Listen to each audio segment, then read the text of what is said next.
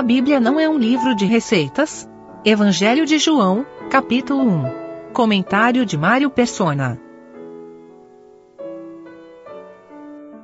O início do ministério do Senhor Jesus colocava um ponto final no ministério de João Batista. Ele tinha vindo como precursor do Messias, como a voz do que clama no deserto, ou seja, uma voz que clamava e quase ninguém escutava. Mas agora o Senhor começa o seu ministério e João então vai sair de cena, ele vai desaparecer. Tem um momento em que ele fala: convém que ele cresça e eu diminua. E esse deveria ser o espírito de todo cristão ao apresentar a Cristo a uma pessoa. Saber que ele, não, ele, ele apresenta, ele fala: ó, esse é Jesus, o Salvador, e sai da frente. E sai da frente. Ele não tenta ser o intermediário entre o pecador e Cristo, como fazem algumas religiões, que têm lá os seus intermediários, seus mediadores, seus sacerdotes humanos. Uh, tudo isso existia no Antigo Testamento, os sacerdotes que intermediavam entre o povo e Deus, mas nós sabemos que hoje nós temos acesso completo à presença de Deus. Então, esse exemplo aqui é, é, é de valor para cada cristão não buscar discípulos para si, mas apresentar a Cristo para as pessoas e sair da frente. Não ficar no meio. Não, uh, o Senhor não precisa de ninguém de intermediário para depois que a pessoa já tem um contato com as boas novas do Evangelho, o Senhor não precisa de intermediário. E as boas novas, a palavra de Deus, o Evangelho, são boas novas. Era mais, é mais ou menos como nós pensarmos num livro de receitas e um jornal. Qual a diferença entre um livro de receitas e um jornal? Bem, a, a, Bíblia não é um livro de receitas. Embora muita gente pense que a Bíblia é um livro de receitas, de como viver uma vida agradável a Deus, de como fazer isso, como fazer aquilo, não é um livro de receita a Bíblia. A, a Bíblia é um jornal, porque ela apresenta fatos, coisas reais que aconteceram e que uh, fazem uma diferença tremenda. No livro de receita, você põe mais açúcar, menos sal, uh, um ovo, dois ovos. Você interfere no resultado final daquela receita, no bolo que você está fazendo. Um jornal, você não interfere. Não tem o que fazer com a notícia que está no jornal. Ah, amanhã vai subir a gasolina. Eu não, não, tenho o que fazer com isso. Eu vou ter que pagar mais amanhã. É, no, no, jornal não tem receitas. A não ser durante a ditadura militar, que o Estadão publicava receita no espaço em que as notícias eram censuradas. Mas um jornal normalmente não vai ter receita, não vai ter receita de bolo no jornal. Então a Bíblia é um jornal, ela apresenta do começo ao fim de onde nós viemos, eh, o que aconteceu de errado conosco, por causa de Adão que caiu em pecado, o que Deus proveu para que o homem fosse salvo, salvo na pessoa de Cristo Jesus, e para onde nós vamos, qual é o nosso destino e aí apresenta esses fatos, são fatos, e fala: olha, isso aqui é para você, você crê ou não? E quando nós cremos, nós, te, nós recebemos a salvação, a, a, a, boa notícia desse jornal de Deus. Tem a parte de, da má notícia, que o homem se tornou pecador, mas a boa notícia é que Deus proveu um Salvador. E quando nós temos contato com Ele, apresentado por alguém, esse alguém deve sair necessariamente de cena não é, não é normal uh, nas Escrituras nós seguirmos homens, nós nos tornarmos discípulos de homens. Todo, todo salvo por Cristo é sim um discípulo de Cristo, no sentido de que ele vai agora seguir os ensinamentos de Cristo, os mandamentos de Cristo, mas ele não é um discípulo de homens. Lá em Corinto estava acontecendo uma tendência de seguirem a homens. Ah, eu sou de Paulo, eu sou de Apolo, eu sou de, desse, daquele, de Cefas, e eles são repreendidos por isso, porque aquilo era carnalidade. Seguir a homens no cristianismo é carnalidade, é pura carne, não tem lugar, porque cada pessoa salva por Cristo tem acesso direto à própria pessoa do Senhor Jesus, sem intermediário, sem padre, sem sacerdote, sem pastor, sem ninguém ele pode acessar diretamente, sem mediador e nem mediadora, tipo Maria ou alguma outra pessoa. Ele pode acessar diretamente a pessoa de Cristo. E aí esses discípulos, então, uh, quando ouvem este é o Cordeiro de Deus, é, é interessante que para nós não faz muito sentido, não faria muito sentido isso, porque nós somos gentios. Uh, de repente, se João falasse assim, ó, eis o Cordeiro de Deus. A gente fala, e daí? O uh, que, que, que tem isso? Mas pensa num judeu, desde criança, sabendo que Deus tinha mandado sacrificar um cordeiro para poder libertá-los da escravidão do Egito.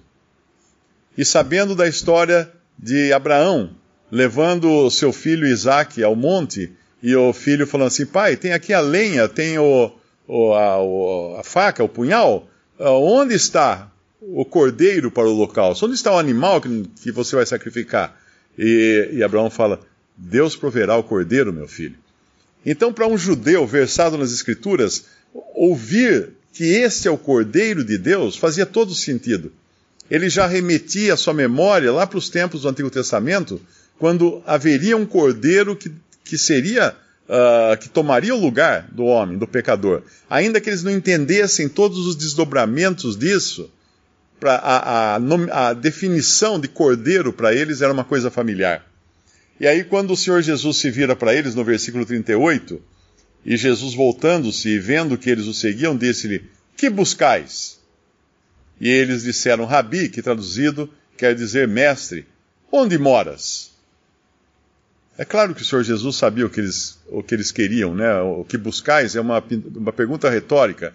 Assim como quando, quando Jeová, no Antigo Testamento, pergunta a Adão: Adão, onde estás? Não que ele não soubesse onde Adão estava, ele sabia. Mas ele tinha que produzir em Adão uma resposta. E aqui o Senhor quer produzir nos discípulos uma resposta. E a resposta que eles dão é a melhor que alguém poderia dar. Eles, eh, que buscais? Eles disseram: Ah, nós procuramos um, uma pessoa aí para nos ajudar. Não.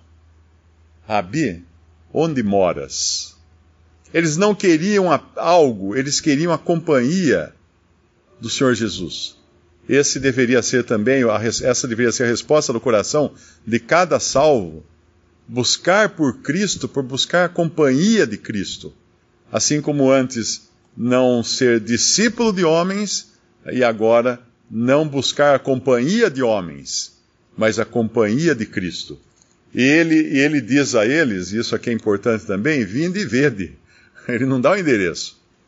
Vinde e vede, porque para para conhecer onde Cristo está, nós devemos andar com Ele até o lugar onde Ele está.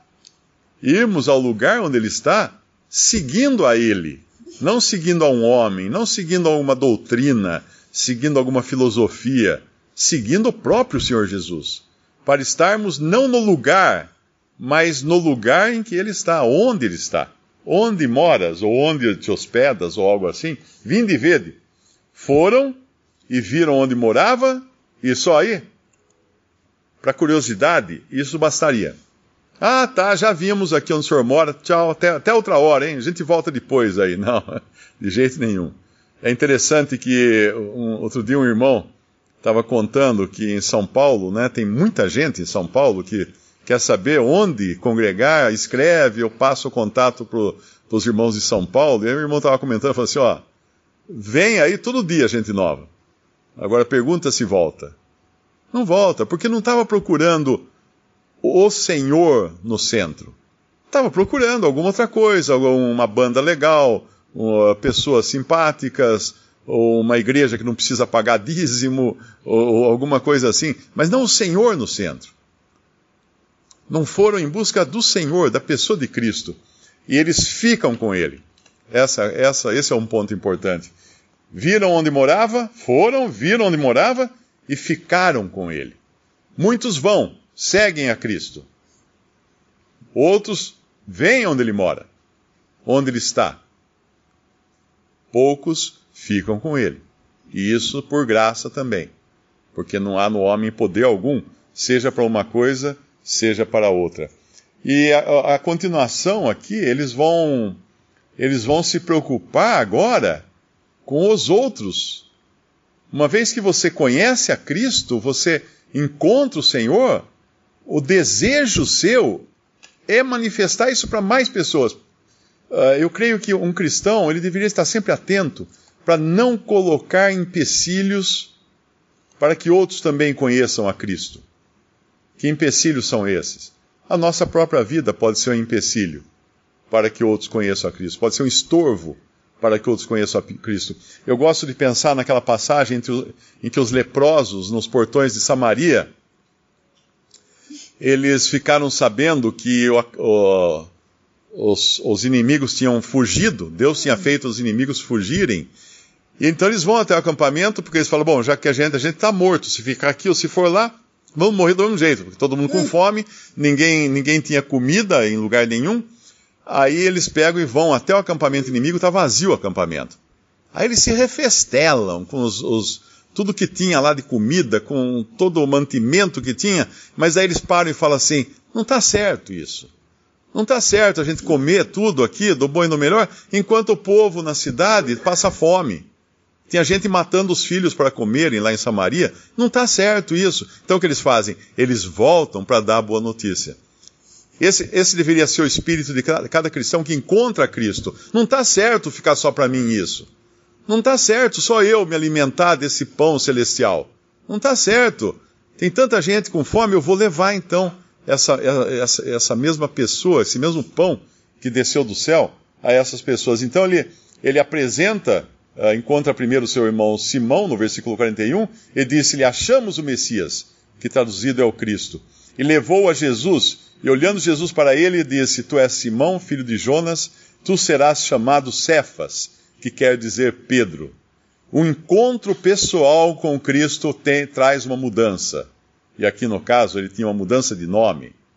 Na, nada, nada deixa de acontecer no encontro pessoal de alguém com Cristo. A pessoa muda.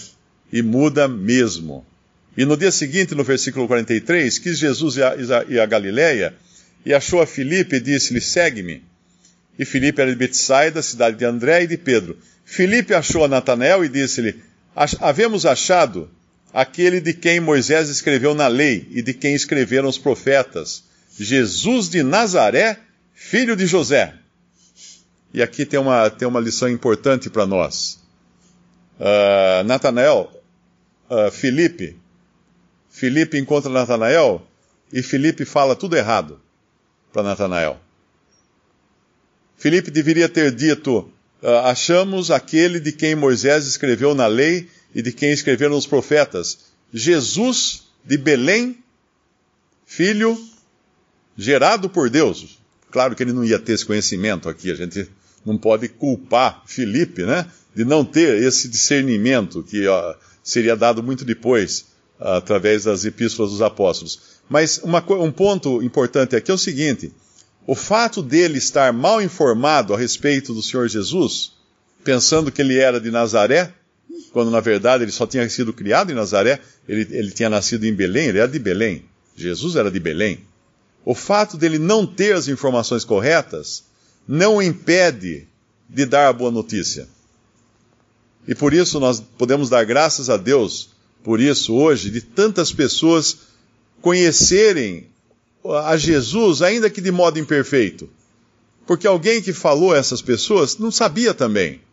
Não tinha, não tinha lido a Bíblia de capa a capa, não tinha feito um curso de teologia, não tinha conhecido todos os meandros da palavra de Deus, simplesmente falou: Eu achei Jesus, eu achei o Salvador. Uh, falar, falou até de maneira incorreta, talvez usando o versículo errado. Uh, e qual, qual a nossa reação? Jamais jamais uh, depreciar isso. Ah, você não pregou o evangelho como está na Bíblia, uh, mas ele apresentou a Jesus. Apresentou a Jesus. Ele vai aprender. Ele vai aprender a fazer isso melhor. Porque agora, esses daqui, que mal tinham ouvido falar de Cristo, serão chamados de seus apóstolos. Serão aqueles que Cristo irá escolher. Hoje eu li uma frase interessante que Deus não uh, busca pessoas preparadas. Deus, Deus prepara as pessoas que ele escolhe. Deus não escolhe pessoas preparadas. Deus prepara as pessoas que ele escolhe. A resposta que Natanael dá a Filipe, no versículo 46, Disse-lhe Natanael: Pode vir alguma coisa boa de Nazaré? Ela tem um certo tom de sarcasmo. Uh, talvez Natanael conhecesse melhor as Escrituras e estivesse, de certa forma, repreendendo a Filipe. Uh, esse não é exatamente o espírito correto que deveria ser usado aqui, mas Filipe não discute com ele. Filipe, Filipe simplesmente fala: vem e vê. E essa é uma posição interessante, da maneira como ele apresenta o Senhor a Natanael. Vai, tem você um contato com ele, um contato pessoal com ele. Vai, vai ver então se é verdade ou não. Vai ver se ele é real ou não. E essa é uma, eu creio que Deus, o Senhor, tem tem sempre um milagre particular para cada pessoa, uma revelação particular para cada pessoa, vamos chamar assim. Uh, todos, todos tiveram um momento em que o Senhor falou no seu coração e falou alto, uh, ou seja pela palavra, ou seja pela, pela interferência de alguém, ou uma, uma palavra que alguém disse, ou uma circunstância que ocorreu, alguma coisa chamou sua atenção, falou: peraí, isso aqui, isso aqui é sério, essa pessoa é real. E é claro que era o Espírito Santo nos bastidores, trabalhando eh, em cada pessoa. Jesus viu Natanael vir ter com ele e disse: Eis aqui um verdadeiro israelita, em quem não há dolo. Disse-lhe Natanael, ainda na sua incredulidade aqui, na sua desconfiança: De onde me conheces tu? Jesus respondeu e disse-lhe: Antes que Filipe te chamasse, te vi eu estando tu debaixo da figueira. Isso pegou Natanael. Deixando aqui de lado, por enquanto, a, a questão dispensacional aqui, ou a, a questão, a questão do, do simbolismo de, de, Israel nessa figueira, uh, essa mensagem tinha a ver particularmente com Natanael. Talvez só Natanael soubesse que ele estava debaixo de uma figueira, algo assim. E muitas vezes o Senhor alcança uma alma com algo que só ela sabe, que só ela conhecia.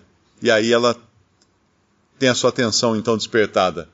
Disse: De onde me conheces tu? Respondeu Jesus e disse-lhe: Antes que Filipe te chamasse, te vi eu estando tu debaixo da figueira. Natanael respondeu e disse-lhe: Rabi, tu és o filho de Deus, tu és o rei de Israel. Jesus respondeu e disse-lhe: porque te disse, vi-te debaixo da figueira, crês? Coisas maiores do que estas verás. E disse-lhe, na verdade, na verdade vos digo que daqui em diante vereis o céu aberto e os anjos de Deus subirem e descerem sobre o Filho do Homem. Olha a, a perspectiva que o Senhor dá agora a esse Natanael uh, e aos discípulos que estavam ali com ele também porque eles veriam efetivamente isso acontecer. Nós sabemos que quando, os, quando o Senhor subiu aos céus depois de ressuscitado, quando ele subiu uh, da terra aos céus, havia anjos ali. E os anjos então anunciaram para os discípulos: Este que vocês viram subir vai descer, da mesma maneira que subiu, vai descer.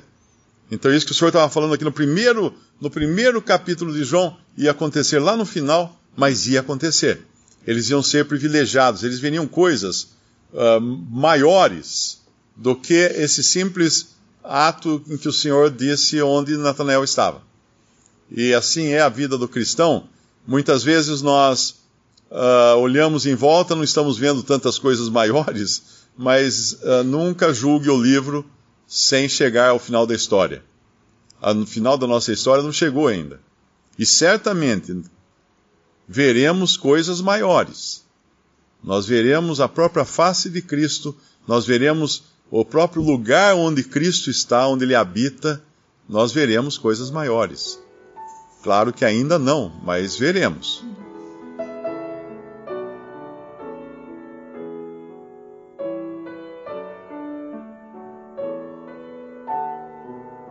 Visite respondi.com.br Visite também 3minutos.net.